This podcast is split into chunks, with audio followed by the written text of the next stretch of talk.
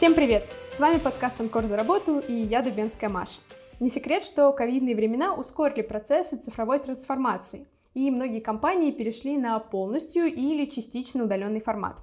Вокруг дистанта ходило множество споров с самого начала, но в последнее время все чаще слышно, что компании просят сотрудников вернуться. Мы решили разобраться в этой интересной теме, теме удаленной работы, и для этого мы позвали Владимира Османкина, руководителя отдела рекрутмента, практики недвижимости, строительства в Анкор. Вова, привет! Маша, привет! Давай начнем с такого общего вопроса. Это какие специалисты чаще всего работают удаленно? А, чаще всего это таргетологи, SMM-специалисты, копирайтеры, дизайнеры, программисты, тестировщики, рекрутеры, также менеджеры по маркетплейсам, по работе с карточками. Очень много работает проектировщиков, архитекторов, если говорить про стройку. Это довольно большой список. А, так почему все-таки компании не все согласны предоставить возможность работать удаленно своим сотрудникам? Да, список большой, и он с каждым годом, я так думаю, растет, количество таких специалистов. Почему компании не хотят говорить? Ну, наверное, дело в том, что такой формат э, имеет свои недостатки. Руководству трудно контролировать э, рабочих, им эти сотрудники могут испытывать стресс, и руководство за это переживает. И э, также некоторые отмечают, что работа на удаленке способствует падению качества выполнения работ. Затягиваются сроки со стороны исполнителей. И, ну, и как итог, это снижение эффективности производственного процесса. Угу. Наверное, сейчас будет логично спросить, как руководители вообще отслеживают эффективность работы сотрудников? Да, чаще всего удаленный сотрудник э, работает за компьютером, ну а значит э, есть возможность отслеживать практически любую его активность, чем он занимается на удаленке. Можно мониторить все действия специалиста, совершенные за компьютером. Можно смотреть удаленно его экран, делать скриншоты, запись с рабочего стола. Но самое основное, нужно создать систему коммуникации и отчетности, чтобы оценивать производительность труда и поощрять сотрудников за конкретные достижения, а не просто оплачивать рабочее время.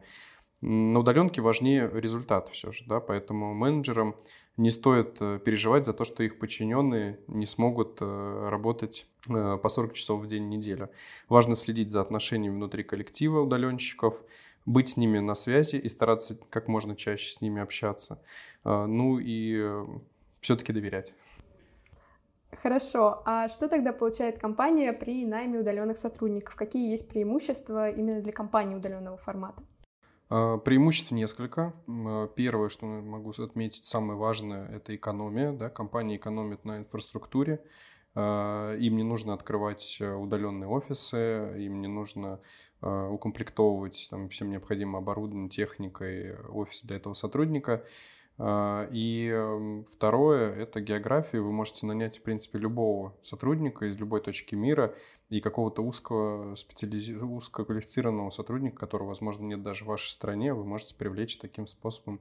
Третье преимущество, когда компания может расти и э, расширять эм, свою географию за счет э, размещения удаленных сотрудников в регионах. Допустим, у компании хед-офис находится в Москве, но они решили развивать свои продажи в других городах. Для этого им достаточно разместить регионального представителя, торгового представителя в этом регионе, который будет представлять интересы компании. И а, тем самым не потребуется тратить а, средства на размещение дополнительного офиса, опять же, покупку техники, оборудования, ну и содерж... плата за содержание всего этого.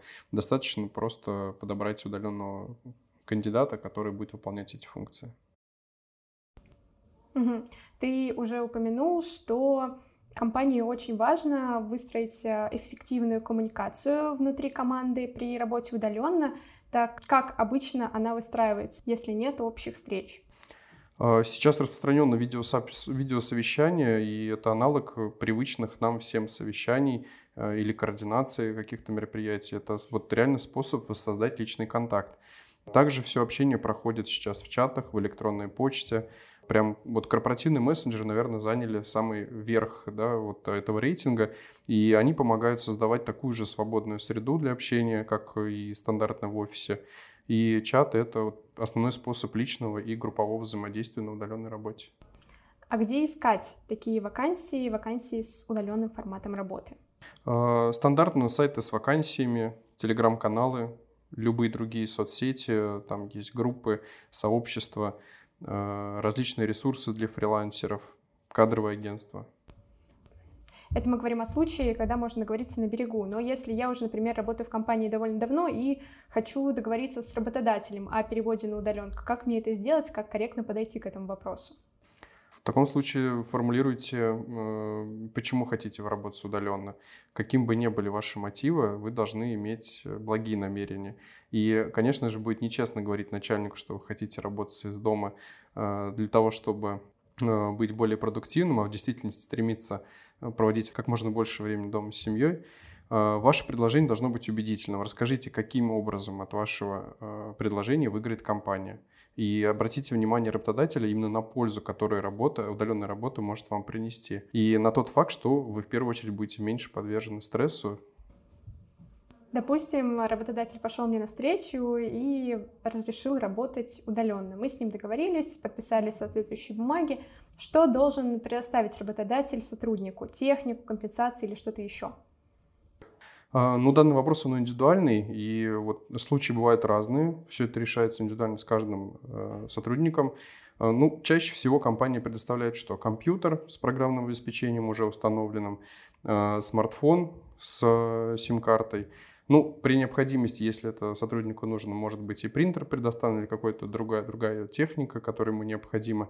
А, бывают случаи компенсации использования домашнего интернета или использования личной техники.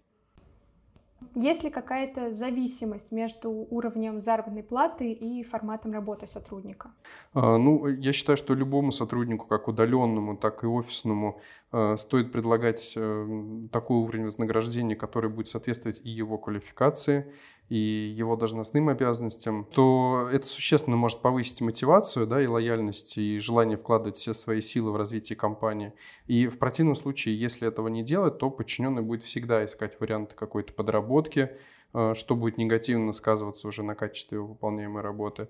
И он без сожаления сможет уйти из компании, ему не нужно будет идти на встречу на лично с своим руководителем, достаточно просто отправить письмо в электронный чат или на электронку э, о том, что он прощается с компанией. Если человеку создать комфортные условия и достойные условия труда, то хорошие отношения, качественный продукт, который он будет делать – то, чем он будет гордиться, и вряд ли он захочет добровольно покидать такое место работы.